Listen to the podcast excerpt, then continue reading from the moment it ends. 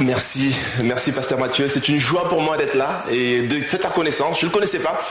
Euh, et c'est une joie pour moi de, te connaître et de vivre ce moment. Et c'est une joie pour moi et pour mon épouse euh, qui était là, bon, qui je la vois juste là. Vous m'avez connu célibataire, pour ceux qui se rappellent encore, ici. Et euh, ça fait quelques années, j'ai rejoint, je me rappelle, l'église Paris Métropole à l'époque en, en 2012. Je venais de Rouen, jeune Normand, je venais, voulais surtout pas venir à Paris. Et euh, un matin, je suis venu euh, dans cette église parce que je savais qu'il y avait une réunion de jeunes adultes le, le vendredi après-midi et une, amie à moi de la famille m'avait euh, invité. Et parce que je savais qu'il y avait un second culte à 11h30, j'avais accompagné ce jour-là mon grand frère à l'aéroport, il allait aux États-Unis, à la Roissy. Et euh, je me suis dit, je vais aller au culte. Et je me rappelle, je suis venu parce que je savais qu'il y a un culte à 11h30. Et je me suis assis sur cette rangée-là à gauche. Et le pasteur prêchait, et à un moment donné, quand il prêchait, il s'est mis à parler des choses que Dieu m'avait dit dans mon lieu secret à cela de très nombreuses années. Et il m'a dit, tu restes là. J'ai dit, mais je venais juste par procuration. Et je me suis établi là et j'ai grandi et j'ai été béni là. Beaucoup de personnes ici, je sais, ont prié pour moi et je suis vraiment reconnaissant de cela. Merci, pasteur euh, Christian et, euh, Christine également, que Justine plutôt, qu'on a accueilli plusieurs fois à Rouen, euh, à Rouen, à Ivry. C'est le stress, hein, c'est parce que vous êtes tout beau là, vous mettez. qu'on a accueilli plusieurs fois à Évry. On a été bénis. Merci, Pasteur Christian, d'avoir prêté parce qu'elle a mis le feu là-bas il y a deux ans avec les jeunes et aussi un peu plus longtemps avec, avec les femmes. Et vraiment, on est au bénéfice de cela. Et merci, Pasteur Christian, parce que vous ne le savez peut-être pas, mais euh, la fois où j'ai rencontré ma femme, je ne sais pas s'il y a une photo de, de, ma petite famille là, on est là mon épouse qui est là et nos deux champions. Merci vraiment à mon épouse parce qu'elle me supporte déjà un, c'est pas facile. Et ensuite il y a deux autres gars qui sont pleins d'énergie. C'est un vrai ministère juste de faire ça. Et, la fois où on s'est rencontrés, c'était à une rencontre de jeunesse à Évry où je suis pasteur aujourd'hui. Euh, et c'est le pasteur Christian qui prêchait. Il était invité, il était orateur. Quand le pasteur en prêche, écoutez parce qu'il peut avoir des connexions divines. Je dis ça, j'ai rien dit. Mais également, c'est ce jour-là que j'ai acheté pour la première fois euh, un livre. Je n'aimais pas lire. Et pour la première fois, j'ai acheté un livre dans la splendeur du secret. C'était un livre qu'il avait partagé durant ce week-end-là de E.M. Bounce. Et ce livre a marqué ma vie. Il m'a plongé dans le christianisme du 18e, du 17e siècle. Je suis devenu un fan du 18e, 17e siècle. Et dans chaque chapitre de ce livre, on parle le nom de Dieu de Charles Finet, un homme qui m'inspire et qui j'ai lu énormément, de Jonathan Edwards, de tous ces gens qui ont façonné le christianisme qu'on voit aujourd'hui. Il y a un de ces hommes euh, assez particulier, Jonathan Edwards, j'en ai parlé, qui était euh, utilisé puissamment par Dieu pour apporter un grand réveil aux États-Unis. Et quand je préparais ce message, euh, j'ai lu un article qui m'a beaucoup intéressé concernant sa vie. Il était marié avec une femme qui s'appelait Sarah en 1727. Ils ont été bénis, ils ont eu 11 enfants. Qui va être béni comme lui? Moi j'en ai deux, j'ai plus de cheveux. Il y en a eu 11. Et chaque soir, lorsque M. Edwards rentrait à la maison, il passait une heure avec sa famille, où il conversait avec eux, puis il priait et bénissait chacun de ses enfants. Ils ont laissé un héritage impressionnant au-delà de leurs 11 enfants. Et un chercheur a décidé de faire une étude sur la descendance, sur cinq générations de ce pasteur Jonathan Edwards. Et il a fait cette étude en comparant également l'étude d'un autre homme qui s'appelle, qui n'est pas trop connu, en fait, vous comprendrez pourquoi il était connu plus tard, qui s'appelait Max Duke. C'est un homme qui a vécu à la même génération que M. Jonathan Edwards et qui également a eu cinq descendants. Cinq descendants, cinq générations. Alors regardez à quoi ressemblait la vie de ce Max Dukes. Pourquoi il est revenu? Parce qu'en étudiant une fois dans euh, le système carcéral américain dans l'État de New York, on s'est rendu compte que 42 personnes en prison dans les centres pénitentiaires, quand on remontait leur arbre généalogique, Ça arrivait dans la vie de ce monsieur Max Jokes qu'on n'a pas envie de ressembler. Regardez la généalogie de cet homme. Sur 1200 descendants qui ont été étudiés, il y a eu 7 meurtriers, 60 voleurs, 190 prostituées, 150 condamnés, 310 personnes considérées comme pauvres, 410 440 détruits par une dépendance à l'alcool, 300 sont morts prématurément. La même génération, on étudie la descendance, ils ont vécu à la même époque. Et on va comparer avec celui de M. Jonathan Edwards. Je l'ai mis sur deux slides parce qu'il y en avait tellement. Sur sa descendance, il y a eu un vice-président des États-Unis, un doyen d'une faculté de droit, un doyen d'une école de médecine, trois sénateurs américains, trois gouverneurs, trois maires, treize présidents d'université, 30 juges, 60 médecins, 65 professeurs, 75 officiers, 80 titulaires de charges publiques, 100 avocats, 100 membres du clergé, 285 diplômés de niveau universitaire. Deux personnes, deux générations identiques, mais des résultats qui sont étonnants. Quand Dieu vous voit, mes amis, il vous voit au-delà de votre vie. Il voit 4, 5, 6, 7 générations. Quand Dieu voyait Abraham, il voyait Isaac, il voyait Jacob, il voyait Israël. Quand Dieu voyait Israël, il voyait certes les douze de la tribu, mais il voyait également Judas, il voyait David, il voyait le Messie qui allait descendre. Dieu, quand il bénit et quand il vous voit, il voit au-delà de la génération dans laquelle vous êtes. C'est la raison pour laquelle Dieu ne joue pas avec votre vie, mes amis. Votre vie est bien plus que le manger et le boire. C'est bien plus que cela. Mais qu'est-ce qui fait la différence entre ces deux personnes? Qu'est-ce qui fait la différence entre cet homme et ces deux personnes qui ont vécu de deux générations différentes? On a vu que cet homme est un homme qui craignait Dieu, qui passait du temps énorme dans la présence de Dieu. On peut voir certes les bénédictions qui sont matérielles et qui sont extraordinaires, mais je pense que ce qui fait la différence entre ces deux, c'est la bénédiction de Dieu, et bien plus, c'est la présence de Dieu. Parce que quand vous avez Dieu dans votre vie, quand vous avez Dieu avec vous, peu importe ce que vous faites, peu importe ce que vous accomplissez, Dieu se manifeste. Et donc en début de cette année, le message que Dieu a mis sur mon cœur et que je veux partager avec vous, c'est sa présence. Les bénédictions de la présence de Dieu. Je sais que nous sommes encore au mois de janvier. On souhaite encore les bonnes années. Donc, bonne année.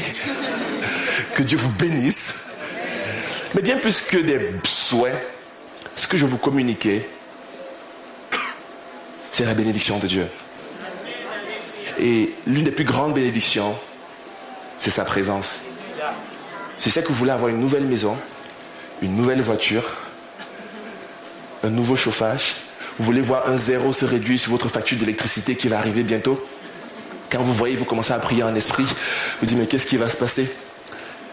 Mais l'une des choses les plus belles que Dieu peut vous donner, c'est sa présence. Peu importe ce qui se passe, peu importe ce qui se produit, on ne sait pas ce que l'année 2023 nous réserve. Je ne fais pas partie de ces pasteurs qui sont... Euh, je ne sais pas comment je vais dire ça, mais le christianisme c'est devenu bizarre. J'appelle ça maintenant les charlatans évangéliques. Parce que moi j'ai grandi dans un contexte où, pour ceux qui ne connaissent pas, il y avait, je, je, suis né au Cameroun, j'ai grandi au Cameroun et euh, dans une culture un peu anémiste. Et parfois lorsqu'on avait un problème, on allait voir les parents, les grands-parents, un tradit praticien qui vous disait un peu euh, ce qu'ils allaient vous arriver, il dit faites ceci, faites cela. Et avec le christianisme, ce qui s'est répandu énormément en Afrique et ce que j'ai pu vivre, j'étais frappé de me rendre compte que j'ai l'impression que ce modèle qui était un peu euh, païen, s'est initié un peu dans le cadre du christianisme, au point où en tant que chrétien, on veut les friandises divines chaque jour. Dieu veut nous bénir, n'est-ce pas? Mais ce n'est pas ça le plus important. Le plus important, c'est sa présence.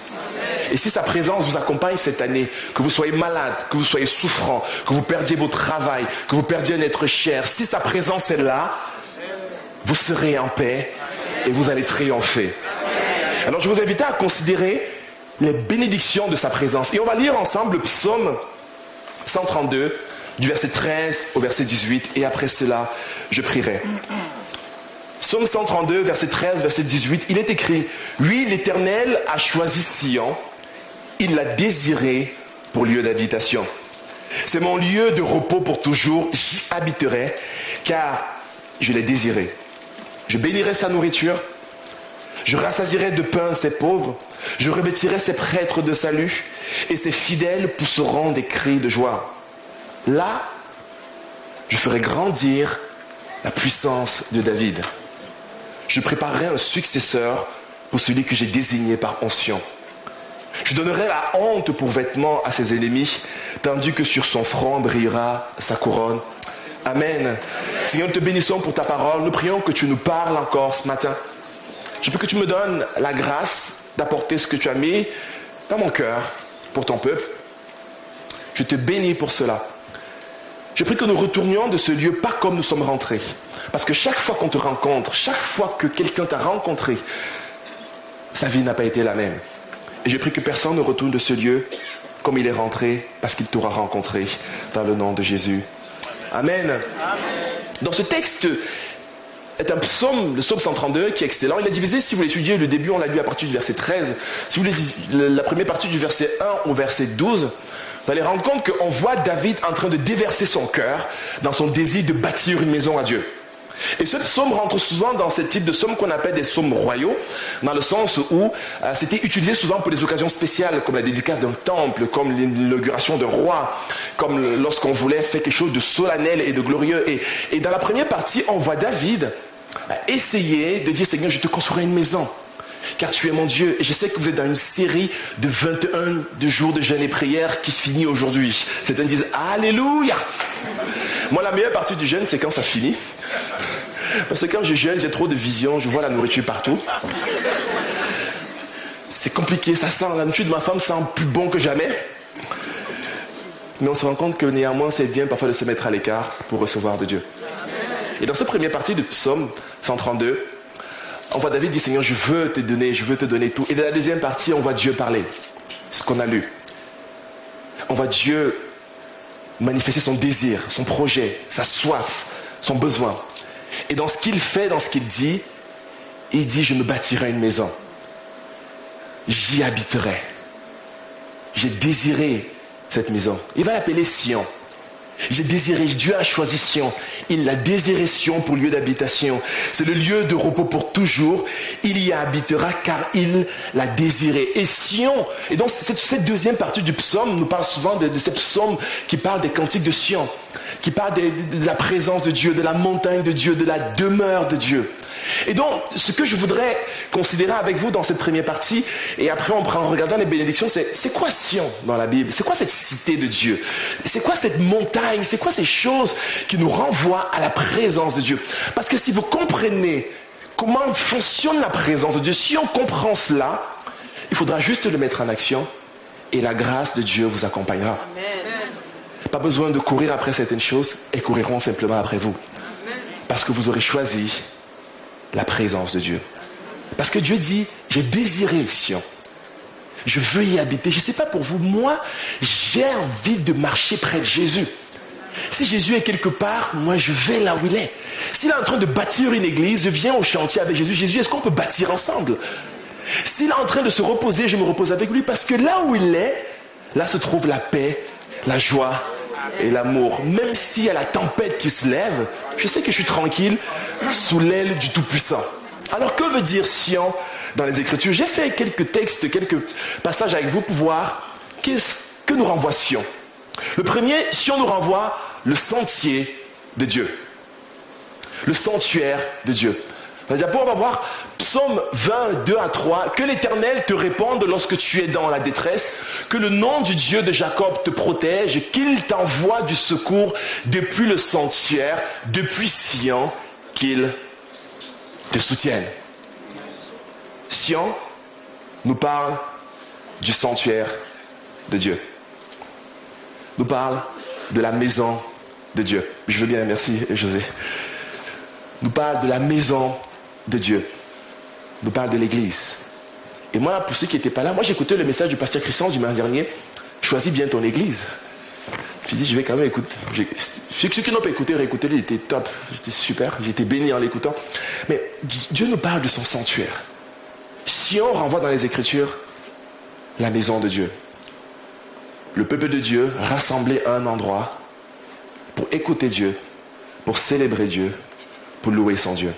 C'est bien la culte en ligne, c'est bien la culte à la maison, on fait tous, mais ça remplacera jamais le sanctuaire de Dieu. Jésus a dit, je bâtirai mon église. Mes amis, parfois durant cette année, durant votre vie, la présence de Dieu se manifestera dans la maison de Dieu, dans le sanctuaire de Dieu. On voit Salomon l'expérimenter de manière remarquable lorsqu'il inaugure le temple. On voit la gloire de Dieu, la Shekinah de Dieu arriver dans le temple, tellement cette présence était manifeste, puissante, que les, les, les Lévites, les sacrificateurs ne pouvaient pas rester, ils vont fuir cette présence. Parfois on la ressent, mais parfois on la ressent pas. Ça ne veut pas dire que je n'ai pas là. Tu arrives à l'église, tu dis, ah la louange, n'était pas comme je voulais. Elle a pris le chant que j'aime pas le plus. Ah, le pasteur, il a prêché de telle manière. Et parfois, on arrive, on met des barrières pour entrer dans la présence de Dieu. Malgré le style de louange, le style de prédication, le style d'accueil, même si quelqu'un t'a pas célébré quand tu rentrais par l'équipe d'accueil, la présence de Dieu est néanmoins là si ton cœur est ouvert. Je vous ai dit que quand j'étais rentré dans cette église en 2011, et que je venais juste assister à un culte parce que c'était un dimanche, et que je me dis le dimanche, je vais aller à l'église parce que je suis un enfant de Dieu, j'aime la maison de Dieu, je vais écouter sa parole. Et j'étais juste de passage, je n'avais pas prévu rester là pendant 6-7 ans. J'étais juste là, et la présence de Dieu m'a visité. Mes amis, quand vous venez à l'église et quand vous développez ce sanctuaire, Dieu est présent dans sa maison. Elle n'est pas parfaite. Billy Graham disait, si vous trouvez une église qui est parfaite, dès l'instant où vous y entrez, elle devient imparfaite parce que vous êtes imparfait. C'est souvent des beaux théories, mais quand tu fais face à l'imperfection de quelqu'un, c'est là où c'est beaucoup plus facile à appliquer et à comprendre. Ne laissez pas et ne laissons pas les limitations ou les défauts qu'on peut avoir tous nous priver de la présence dans le sanctuaire de Dieu. Le deuxième point qui nous renvoie aussi à Sion, c'est la montagne de Dieu. La montagne de Dieu.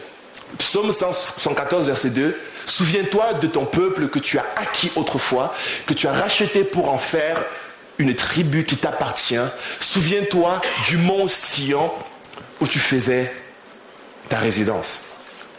Si on nous parle également de la montagne de Dieu, et l'un des passages peut-être les plus frappants pour vous, c'est lorsqu'on voit Moïse sur cette belle montagne glorieuse de Dieu, où il y a une telle présence de Dieu, où certains vont aimer manger, les anciens vont s'asseoir manger, il va dire, bon, restez là manger, moi je vais aller rencontrer Dieu. Et parfois, cette montagne qui était, qui était sainte, parce que Dieu y était, mais sur cette montagne-là, on voit une telle présence de Dieu lorsqu'on se retire pour chercher la face de Dieu. Dans le premier point, le sanctuaire de Dieu, c'est lorsqu'on vient tous ensemble dans sa présence. Mais l'un des endroits où vous allez expérimenter la présence de Dieu, mes amis, c'est lorsque vous allez prendre du recul, aller à la montagne. Seigneur, je me retirer et chercher ta face. Je me lever, je vais mon culte personnel, bien plus qu'il y a un culte collectif. Je me lever peut-être plus tôt que toute la famille, pour avoir allé à la montagne. La montagne de Dieu est un endroit extraordinaire. Parfois, on expérimente un ciel ouvert. Parce qu'on expérimente une, une, grâce étonnante de Dieu. Et mes amis, j'ai envie de vous encourager que cette année, en 2023, il y a des montagnes où Dieu vous y attend. Et quand on étudie les montagnes dans la Bible, il y a des montagnes qui sont extrêmement importantes. Il y a le mont Sion, il y a le mont Horeb, il y a la montagne de la transfiguration. Il y a de nombreux endroits marqués où Dieu vous y attend. Et il est prêt à vous communiquer sa grâce et sa bénédiction. Je vous encourage à avoir des temps personnels avec Dieu avoir des moments où Dieu vous a parlé clairement. Et quand vous allez dans cette montagne, prenez votre Bible. Prenez pas le téléphone parce qu'il y a trop de distractions. Il peut tomber en panne, il peut se décharger. Prenez vos Bibles papier, si vous le pouvez. Prenez un petit carnet. Écoutez Dieu. Parce que Dieu a envie de vous parler. Ça peut être tôt le matin, ça peut être dans votre salon, ça peut être dans un lieu secret que vous avez. Jésus dit quand tu pries, va dans ton lieu secret. Là, ton Père t'écoute et tu seras récompensé. On expérimente la présence de Dieu quand on se retire dans la montagne de Dieu. Jésus se retirait souvent pour prier. Jésus a mené ses disciples parfois en retraite pour prier. Pierre a reçu une vision qui a ouvert une nouvelle saison de son ministère lorsqu'il était monté sur cette euh, chambre un peu haute après avoir jeûné. Il a une vision extraordinaire. Lorsque vous vous retirez, Dieu vous parle. Je me rappelle à plusieurs reprises où Dieu m'a parlé quand je me suis retiré. Parfois avec le groupe d'intercession à l'époque, on faisait des retraites spirituelles. je me rappelle l'une des fois où Dieu me travaillait par rapport à l'appel au ministère. Je ne voulais pas être pasteur. Je me rappelle le jour de l'entretien, le dernier entretien de préparation de mariage avec notre pasteur à l'époque, le pasteur Georges Michel. J'ai dit, je ne pense pas que je serai pasteur. Il a dit, pourquoi? J'ai dit, parce que je trouve pas ça cool. Il a dit, tu vois, j'ai l'impression que c'est ennuyant la fonction pastorale. Et il m'a dit, cette question va se reposer quelques années plus tard dans ta vie. Un an plus tard, j'étais dans son bureau, on en parlait. Mais je ne savais pas ce que Dieu faisait dans mon cœur. Et on a fait une retraite. Et durant cette retraite-là, Dieu m'a parlé clairement. Et parfois, on a besoin de que Dieu nous parle. Pour une orientation, pour notre vie, pour notre famille, pour nos projets. Je suis sûr que Jonathan Edward, et la Bible montre dans sa biographie, c'est un homme qui se retirait et qui cherchait la face de Dieu. Certes, pour son œuvre, c'est un excellent théologien, mais on le comprend également pour sa famille. Job, un homme de Dieu, remarquable. La Bible dit qu'il se levait chaque matin très tôt et il offrait des sacrifices pour chacun de ses enfants. Parce disait peut-être ils ont fait n'importe quoi, ces ados, ces jeunes. Il offrait un sacrifice pour chacun d'eux. Il dit Seigneur, pardonne-les. Peut-être ils ont fait n'importe quoi. C'était un intercesseur pour sa famille. Il réclamait constamment la bénédiction de Dieu pour chacun de ses enfants. C'est un homme qui expérimentait la montagne de Dieu. Je vous encourage, mes amis, à prendre ces temps pour expérimenter la brasse et la bénédiction de Dieu. Troisième point qui nous fait penser à la, à Sion, c'est la ville de Dieu. Parfois, la Bible nous parle de Sion comme une ville. Et un des textes que j'ai trouvé, que je vais partager avec vous, c'est 2 Rois chapitre 19, où le peuple d'Israël est sur le point d'être attaqué par euh, euh, une tribu ennemie. Il va dire, en effet, et c'est Dieu qui parle, un reste sortira de Jérusalem et du mont Sion des, rescapés. Voilà ce que fera le zèle de l'Éternel, le maître de l'univers. C'est pourquoi voici ce que dit l'Éternel à l'intention du roi d'Assyrie. Il n'entrera pas dans cette ville. Il n'y tirera pas de flèches. Il ne lui opposera pas de bouclier et ne construira pas de retranchement contre elle. Dieu dit, je barricade cette ville. Il ne fera rien malgré tout ce qu'il projette de faire. Dieu décide de siéger dans une ville et de la protéger. Il dit, je fais de cette ville un camp de protection, il n'y entrera pas.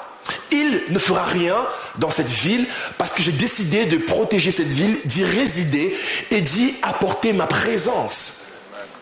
Et parce qu'il apporte cette présence dans une ville, cette ville n'est pas atteinte.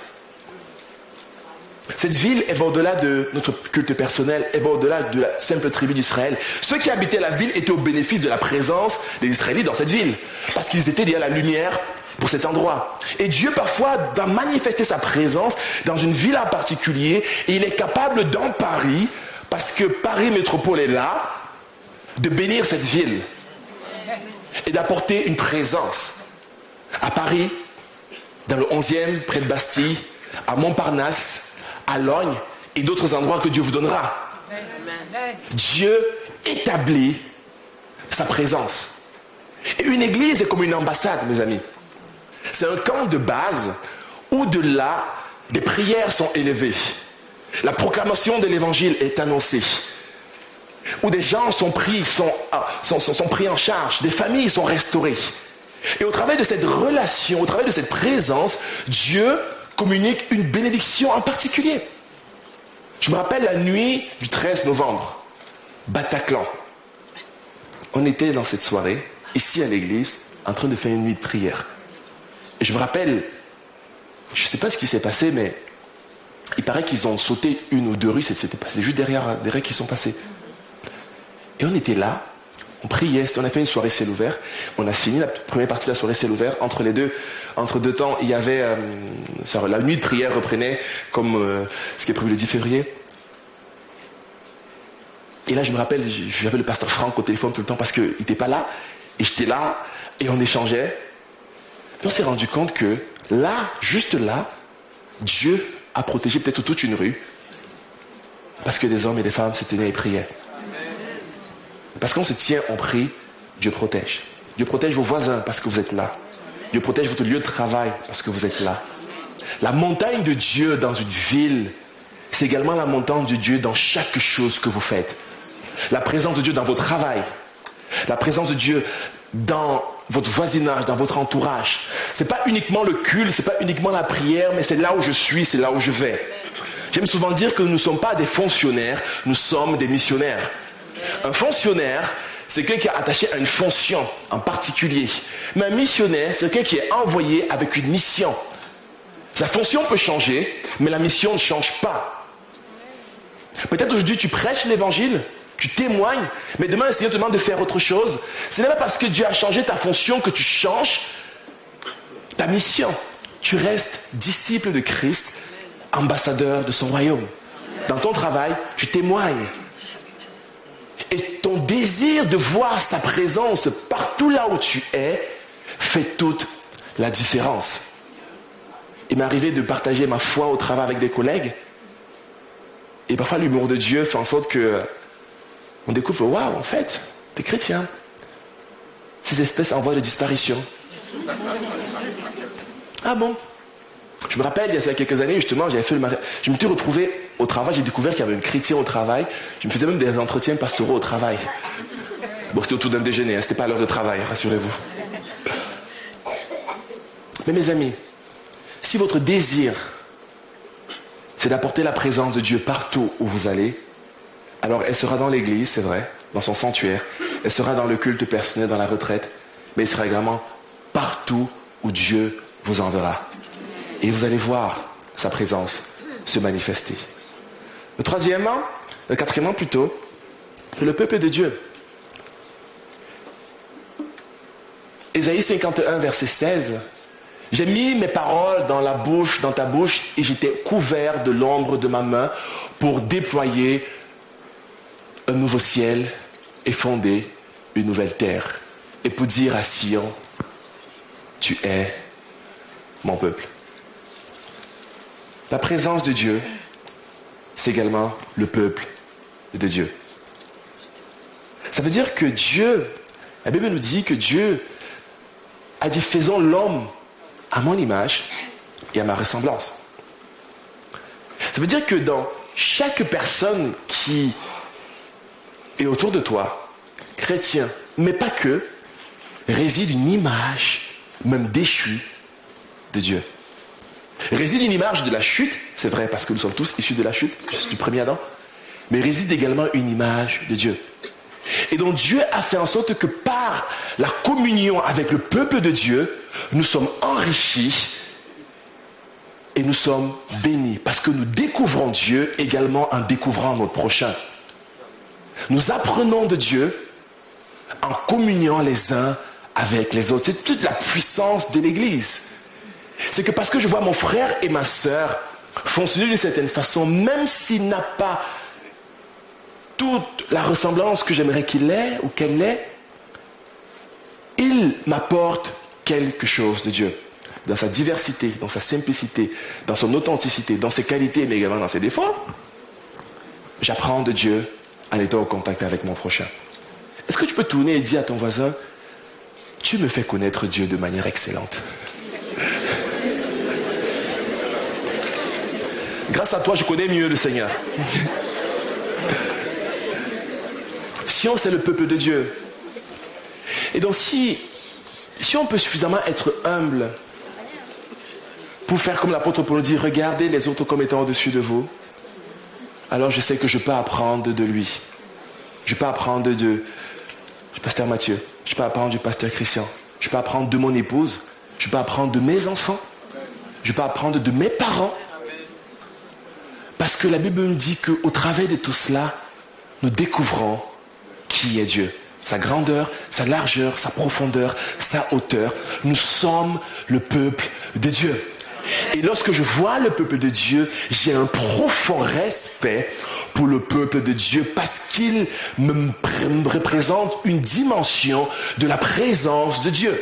Ça ne veut pas dire qu'on est parfait. Il ne faut pas non plus qu'on ait la cheville qui gonfle trop vite et dit moi je suis parfait. Non, on a tous nos défauts, n'est-ce pas? On se dit la vérité, on se corrige aussi, on accepte les reproches, mais on sait une chose. Cette personne, je peux apprendre quelque chose d'elle. Le pasteur, même si c'est le troisième message qu'il prêche et que j'ai déjà écouté trois fois, je peux encore continuer de recevoir de lui. Merci, ma soeur. Cinquièmement, je vais aller vite. C'est là où Christ règne, Sion.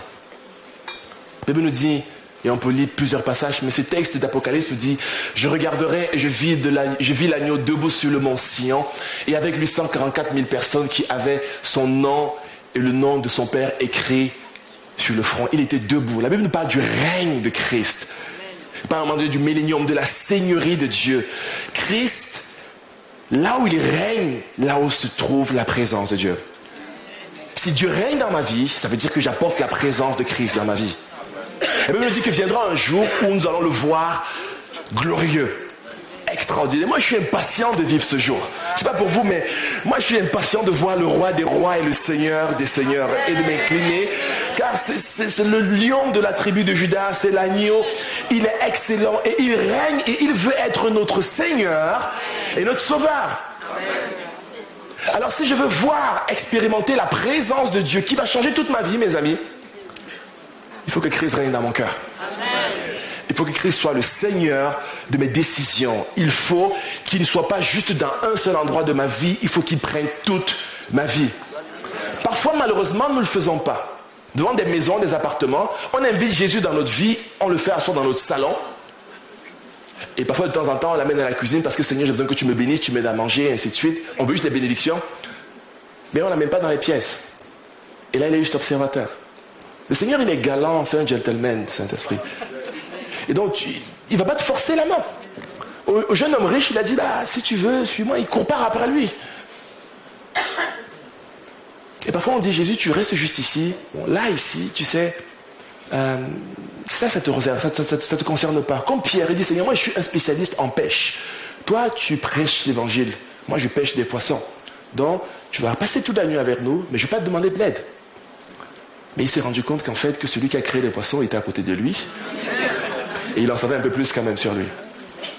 Dieu peut t'aider dans ton travail, dans le choix de ton futur conjoint, dans les décisions les plus difficiles. Si le Seigneur règne dans nos vies, ça fait toute la différence. C'est sa présence qui est à nos côtés. Et le dernier, qui nous fait mention à Sion, il y en a plusieurs, mais c'est juste ces six points que je voulais partager avec vous avant de voir les bénédictions dans sa Jérusalem céleste. Bible nous dit dans Ésaïe 51, verset 16, au contraire, vous vous êtes approchés du mont Sion, de la cité de Dieu, du Dieu vivant. La Jérusalem céleste et ses dizaines de milliers d'anges vous vous êtes approchés de cette Jérusalem céleste. Moi, je pense qu'au travers de ce texte, et ce que je vais partager avec vous simplement, ça veut dire que cette Jérusalem céleste nous parle de l'éternité, nous parle de l'espérance du chrétien. Parfois, nous sommes des chrétiens très matériels ou matérialistes, on peut dire ça. On veut des bénédictions, on veut tout ici-bas, et parfois l'amour du monde nous a saisis. Et le fardeau de ce monde nous a tellement pris qu'on a oublié qu'on a une cité céleste, qu'on a une position céleste. C'était la marque des premiers chrétiens. Ils avaient l'impression que le Seigneur allait revenir bientôt. Et ils vivaient comme étant préparés pour le ciel. Ils avaient une conscience de l'éternité qui dépasse la nôtre d'aujourd'hui. C'est la raison pour laquelle ils pouvaient souffrir contre toute souffrance. Parce qu'ils étaient conscients de l'éternité. Et pour moi, je trouve que c'est un ingrédient, et j'écoutais un pasteur qui disait, je partage cet avis, que c'est un ingrédient essentiel qui manque dans le christianisme contemporain. L'ingrédient de la pensée de l'éternité. Parce qu'on pense uniquement terre à terre. Un jeune pasteur avec un ministère de prophète arrive dans une église, il se met à prophétiser. Et dit, toi, je te vois prophète. Moi, j'écoutais ce pasteur d'art qui raconte ça. Il dit, je te vois prophète à New York. Il dit, Alléluia, Amen. Il dit, je te vois prophète à Paris, avenue Foch. Il dit, oh, le Seigneur m'a visité. L'autre dit, je te vois pasteur, évangéliste international, intergalactique.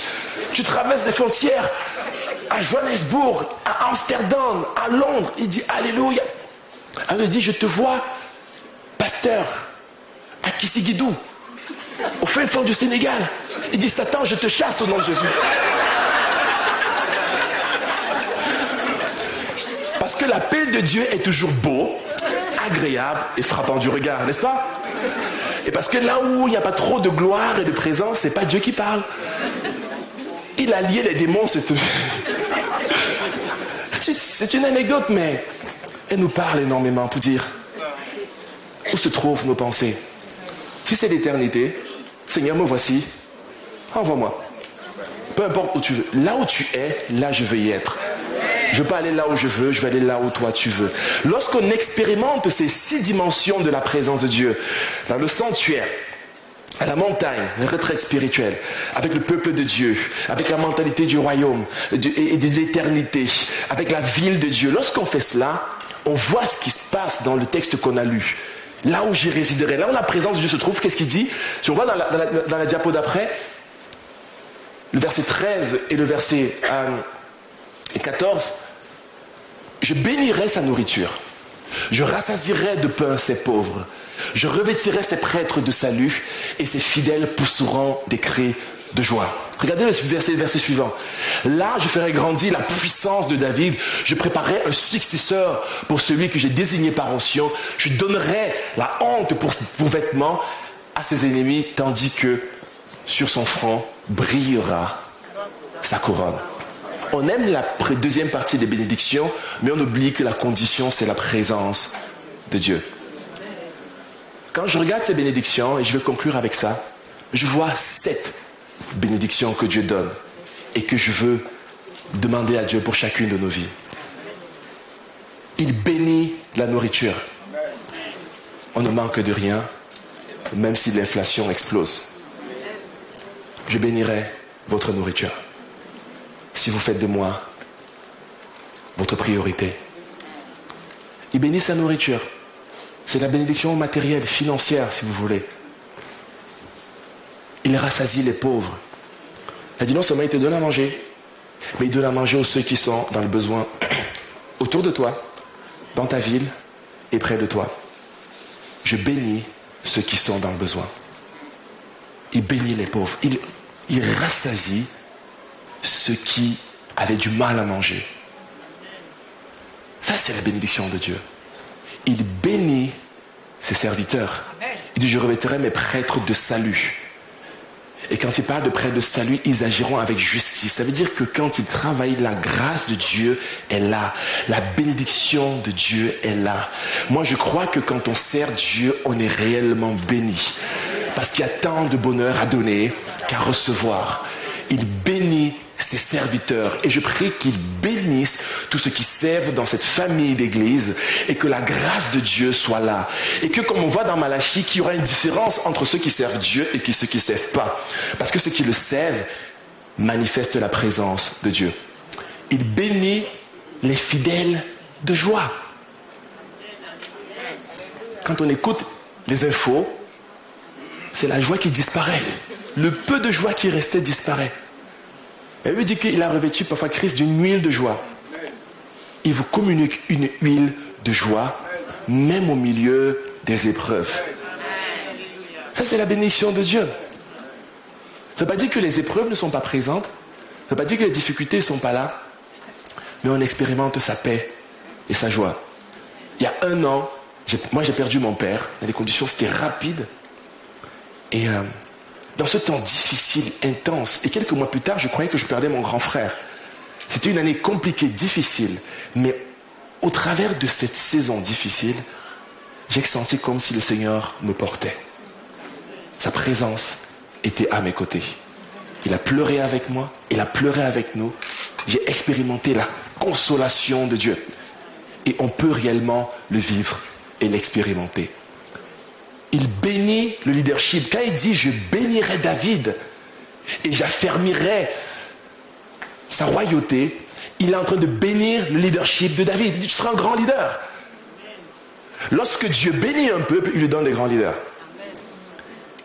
Et il bénit les décisions, il donne la sagesse, il donne la clarté, il donne la vision, il donne la capacité de prendre des décisions difficiles et complexes. Il donne cette capacité et je prie que chaque homme ici devienne un leader dans sa famille, que chaque femme devienne un leader agréable selon le cœur de Dieu, que chaque responsable à qui Dieu a confié quoi que ce soit brille par la grâce que Dieu lui communique au travers d'un leadership béni. Non seulement bénit le leadership, mais il bénit la continuité du leadership. Il dit à David, je te préparerai un successeur. Peut-être vous l'avez déjà expérimenté ou pas, mais l'une des choses les plus difficiles souvent, c'est les changements de leadership. Dans un pays, dans une nation, dans une église, dans une organisation, dans une entreprise, quand le leadership change, c'est toujours une période de tension. Mais quand Dieu bénit, il pourvoit. Ça se passe bien. Je suis la preuve, il y a cela deux, ans, deux ans et demi, il y changement de leadership dans l'église d'Evry où je suis pasteur maintenant. Et je peux dire que Dieu a béni cette transition parce qu'elle était sous son regard. Et le dernier, il anéantit l'ennemi dit j'anéantirai l'ennemi. Tous tes ennemis qu'on a eu. Et même le, dernier butième, vous pouvez rajouter, je ferai briller la couronne. En gros, j'augmenterai ton influence. Ceux qui veulent être influenceurs, laissez Dieu faire de vous un influenceur ou une influenceuse. Ça marche mieux quand c'est lui qui le fait. Mes amis, ça c'est ma prière pour vous. C'est mon désir pour vous. Je vais inviter l'équipe de l'Orange, on va clôturer, je vais à vous lever, on va prier ensemble.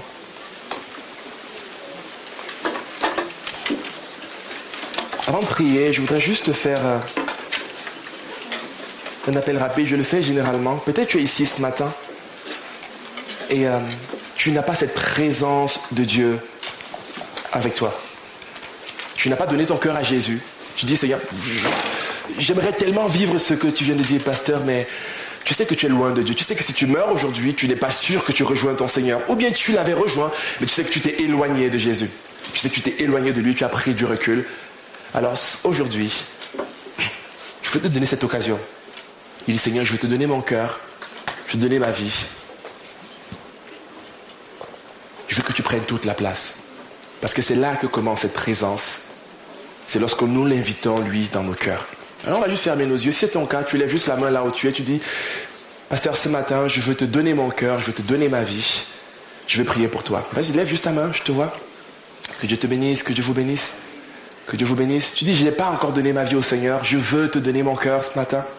Je veux revenir à toi. Peut-être tu sais que tu étais éloigné de lui. Tu dis, je veux revenir à toi. Je te fais eu cet appel parce que je sais que Dieu parle à ses enfants.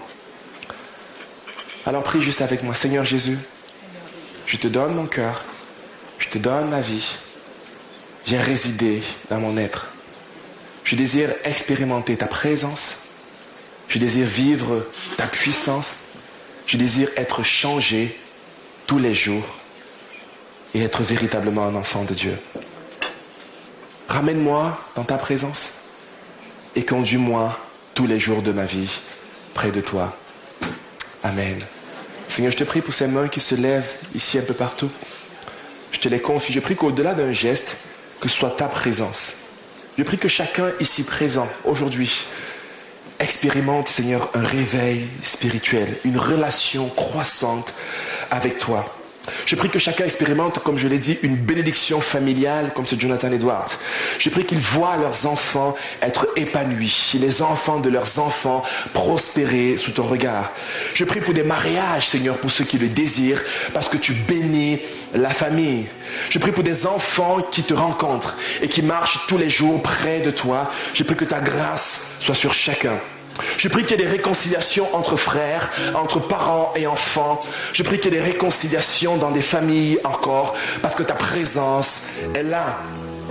Je prie Seigneur que tu donnes d'expérimenter à certains la bénédiction dans le travail, dans leur voisinage, que tu fais couler cette grâce, cette paix, cette puissance qui vient de toi et de toi seul. Je prie que tu bénis tous les ouvriers, Seigneur, que tu accordes une santé de fer et de force. Je prie que tu bénisses cette église, Seigneur. Je prie que tu bénisses cette région comme jamais. Je prie que de nombreux ouvriers se lèvent et rentrent dans le champ de la mission. Je prie, mon Dieu, que tu libères ta bénédiction en ce lieu. Je prie que ta grâce soit là et que ta paix soit manifeste. Après ces 21 jours de jeûne et prière, Seigneur, reçois notre adoration, reçois notre reconnaissance. J'appelle ta bénédiction sur ton peuple, Seigneur, et qu'à jamais, à jamais, tu te glorifies dans leur vie. Dans le nom de Jésus. Amen. Soyez bénis. Merci à vous.